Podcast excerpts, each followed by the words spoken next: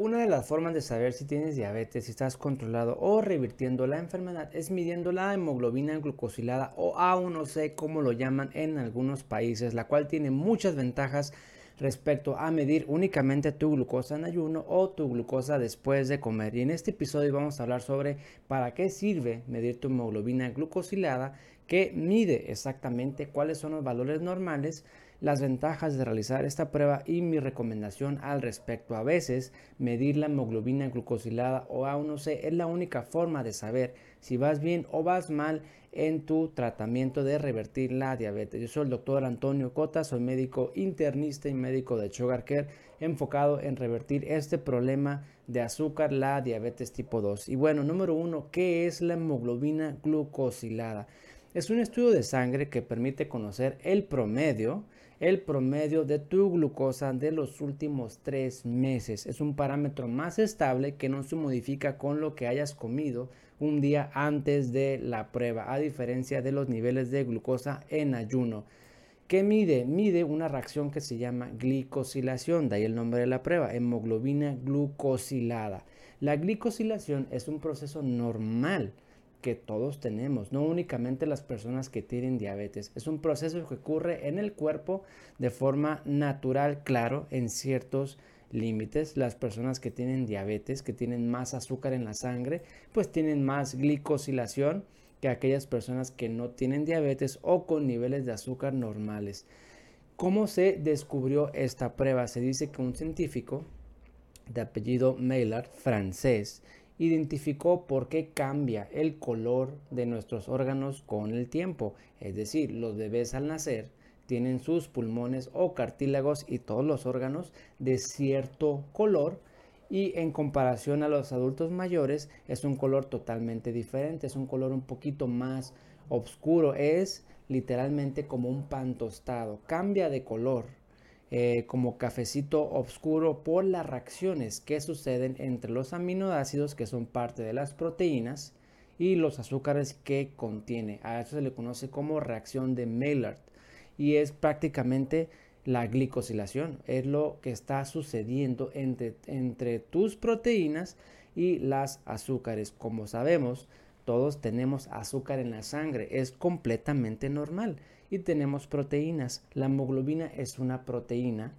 que está compuesta por aminoácidos y estos aminoácidos sufren modificaciones y reacciones al estar expuestos a la glucosa que tenemos en la sangre. Esto es completamente normal, lógicamente dentro de ciertos rangos. Entre más azúcar tengamos, más cambios de coloración, por así decirlo, más glicosilación. Y el resultado eh, es esta reacción que mide la hemoglobina glucosilada o el A1C mide cuánta glicosilación está sucediendo con esta proteína. Entre más glicosilación, significa que los niveles de azúcar han estado más altos en los últimos tres meses. La hemoglobina normal, que a veces se confunde, la hemoglobina normal es una proteína que circula en la sangre unida a glóbulos rojos y su función eh, principal es transportar el oxígeno a todos los tejidos, pero esta hemoglobina que circula en la sangre sufre modificaciones por estar expuesta a niveles de azúcar.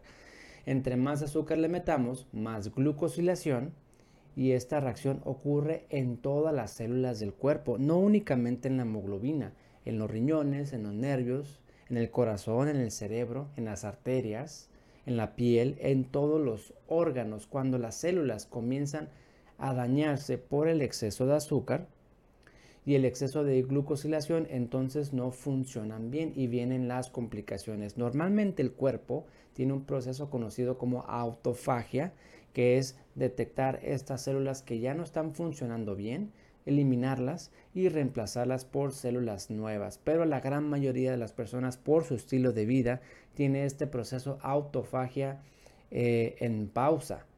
Entonces las células que ya están dañadas, que tienen glicosilación, ahí permanecen eh, no funcionando bien y esto lo podemos observar por las complicaciones que tienen las personas con diabetes que están descontroladas. Empieza a haber problemas en la piel, en los nervios, en los ojos, en los riñones y es prácticamente por esto, por esta glicosilación y que no se están renovando estas células. Entonces, en este estudio, aparte de que nos dice en cuánto han estado nuestros niveles de azúcar en los últimos tres meses, también es una medida indirecta del estrés oxidativo, es decir, qué tan expuestos estamos a radicales libres. Los radicales libres son sustancias que se producen por ciertas reacciones en el cuerpo que perjudican todas nuestras células y que de nuevo ocurre de forma normal y nuestro cuerpo tiene formas de protegerse de eso, pero cuando es demasiado es cuando vienen nuestros problemas y empieza a comprometer la función de todas las células. Si, lo quieres ver de esta forma, la hemoglobina glucosilada mide qué tan tostados estamos por dentro. ¿Por qué tostados? Porque los panes, te pongo un ejemplo, al tostarse, cambia de coloración, un color que todo mundo conoce yo creo, y este cambio de coloración es prácticamente la glicosilación. ¿Qué ocurre? Que los aminoácidos de ese pan interactúa o tiene reacciones con la glucosa que tiene ahí, con los azúcares, sufre glicosilación y cambia de color. Y esto es prácticamente lo que nos sucede a todos por dentro. Vuelvo a insistir, dentro de cierto rango. Si esto sucede demasiado, pues entonces tenemos problema. ¿Cuál sería la solución? Controlar mejor tus niveles de glucosa, como lo hemos comentado en otros episodios, y renovar estas células dañadas, estimulando el proceso de autofagia para eliminar aquellas células que ya no funcionan bien, que están muy perjudicadas y que sean reemplazadas por células nuevas. Y eso es un proceso que el cuerpo tiene de forma natural de regenerar. Y en otro episodio te voy a platicar cómo puedes activar tu autofagia para que esas células se vayan renovando. Bien, ahora, ¿cuáles son los valores normales? La hemoglobina glucosilada debe de estar entre 5.7% a 5% son valores normales aunque no está definido cuánto es el valor inferior, cuánto es lo mínimo que podemos tener sin tener problema, tampoco es bueno tenerlo demasiado bajo, tampoco buscamos bajarlo a 4%, 4.1, 4.2 es extremadamente bajo. Eso podría tener otras complicaciones. Yo pienso que entre 5, 5.7% es más que suficiente, son valores normales sin medicamento y sin utilizar insulina.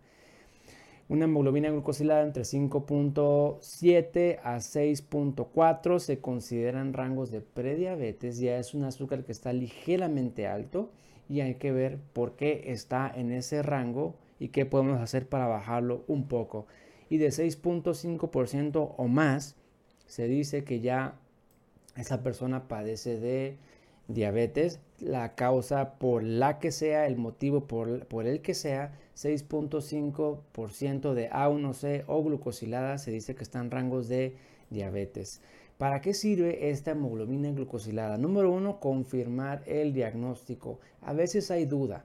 Eh, al checar tu azúcar en ayuno tienes 90 y a los 2-3 días tienes 105 y luego tienes 92 otra vez y luego 104 y luego 118 y luego 80. Entonces, como está muy variable esa glucosa en ayuno porque depende de muchos factores, a veces la hemoglobina glucosilada es la única forma de orientarnos. Si esa glucosilada sale en 5.1%, pues no hay ningún problema, no hay diabetes, no hay prediabetes, nada más habría que ver por qué están sucediendo esos picos de glucosa. Este, si la glucosilada en este, en este ejemplo sale en 5.9%, ya está en rangos de prediabetes y ya confirmas en dónde estás parado en ese momento. También sirve, por obvias razones, descartar el diagnóstico. Si tu glucosilada sale bien, 5.2%, em, tus glucosas en ayuno están en 90, 102, 103, 88 tu glucosilada salió bien, no tienes prediabetes, no tienes diabetes, pero a lo mejor estás teniendo piquitos de glucosa y hay que ver qué es lo que está sucediendo. Sirve para dar un seguimiento del tratamiento. Si tú tienes hemoglobina glucosilada en 12% y a los 2-3 meses te bajó a 8%, quiere decir que vas bien. Aunque tú no hayas notado otras cosas, ese parámetro te está indicando que vas por buen camino Lógicamente, si este, si este descenso no haya sido a expensas de aumentar mucho el medicamento o aumentar mucho la cantidad de insulina. Estamos hablando de la diabetes tipo 2 que se trata diferente. Habrá otros tipos de diabetes que sí, hay que aumentar el medicamento, hay que aumentar la insulina o dependiendo del contexto. Pero en general, la gran mayoría de las personas con diabetes tipo 2 pueden bajar esa hemoglobina glucosilada sin agregar más medicina y sin agregar más unidades de insulina. Y también nos sirve para aclarar dudas, como te comentaba. No estamos seguros de qué está pasando, mide tu hemoglobina glucosilada y punto. Con eso vas a responder tu duda de si estás bien, estás mal, de por qué esto, por qué aquello. Ventajas de la prueba tienen menos fluctuaciones que medir tu glucosa en ayuno, porque no depende de si dormiste bien, dormiste mal un día antes de la prueba, si estás estresado un día antes de la prueba o que cenaste un día, de la, un día antes de la prueba. No se modifica con la comida de dos o tres días antes. Es un parámetro más estable, podemos, podríamos decir, y no requiere ayuno para medir esta hemoglobina glucosilada. Desventajas, aquellas personas que tienen anemia, que han recibido sangre en transfusiones o están en hemodiálisis, pierde validez, pierde, es un parámetro menos confiable. Y otra desventaja es que no mide tu glucosa después de comer. Midiendo tu hemoglobina glucosilada no vas a saber si estás teniendo picos de glucosa durante el día. Esa es otra desventaja de la prueba. Mi recomendación para los casos de diabetes tipo 2 es háztela al inicio del tratamiento para que tengas un punto de referencia y a los 2-3 meses vuélvela a medir y compara. ¿Vas bien? ¿Vas mal? ¿O estás igual? Si estás igual, algo no estás haciendo bien. Si estás peor, lógicamente algo está sucediendo ahí en tu tratamiento o a lo mejor no tienes el diagnóstico correcto. Te sirve como punto de referencia. Eh, mide tu hemoglobina glucosilada cada dos o tres meses. Si estás en un proceso de revertir la diabetes o estás muy descontrolado o quieres darte un adecuado seguimiento cada dos o tres meses. Cada semana no te lo recomiendo, cada mes tampoco me parece práctico porque tarda en modificar y verse reflejado un cambio. No, tu hemoglobina glucosilada no va a cambiar de una semana a la otra y a lo mejor de un mes, en un mes tampoco se modifica mucho, así que dale tiempo, dale mínimo dos meses, óptimo sería a los tres meses. Enfócate en bajar este número primero. Si estás muy descontrolado, primero baja tu hemoglobina glucosidada. Es lo primero que tienes que hacer. Enfócate en ese valor. Ya que hayas bajado ese parámetro, el A1C, entonces ahora sí enfócate en regular mejor tu glucosa, evitar tantas fluctuaciones que estás teniendo durante el día después de comer o por diversos motivos. Aquí hablamos de disminuir en lo posible los picos de glucosa, tratar de aplanar lo más que se pueda. No existe, quiero que, sepas esto, no existe una curva de glucosa totalmente plana que tenga 100 de glucosa en todo el día. Esto es imposible porque hay muchos factores durante el día. Comes, te estresas, te enojas, esto, aquello. Claro que también hay formas de bajar esa curva. Por ejemplo, la meditación, lo, he visto, cada vez que eh, una persona medita o yo mismo, veo mi curva de glucosa y veo cómo desciende ah, con la meditación. Entonces, eh, primero enfócate en bajar tu hemoglobina glucosilada y después vas aplanando tu curva en lo posible porque no vas a aplanar al 100%, pero sí puedes disminuir mucho esos picos de glucosa. Esto no va a suceder si tu hemoglobina glucosilada sigue alta. Si tienes 10%, 11, 12%, no vas a poder aplanar tu curva tan fácil porque pues tienes mucho azúcar todavía en tu cuerpo, tienes mucho estrés oxidativo y tus células no están funcionando bien. Tienes que eliminar ese exceso, bajar tus niveles de glucosa y estimular la autofagia en lo posible para regenerar esos procesos celulares que no están funcionando al 100%.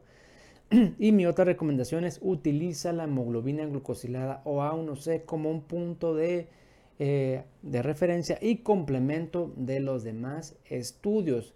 Por demás estudios me refiero a cómo está tu riñón, cómo están tu hígado, tus niveles de colesterol, tu ácido úrico, tus electrolitos, tu orina, estás eliminando o no proteínas. eh, esto viene a complementar todos los demás estudios.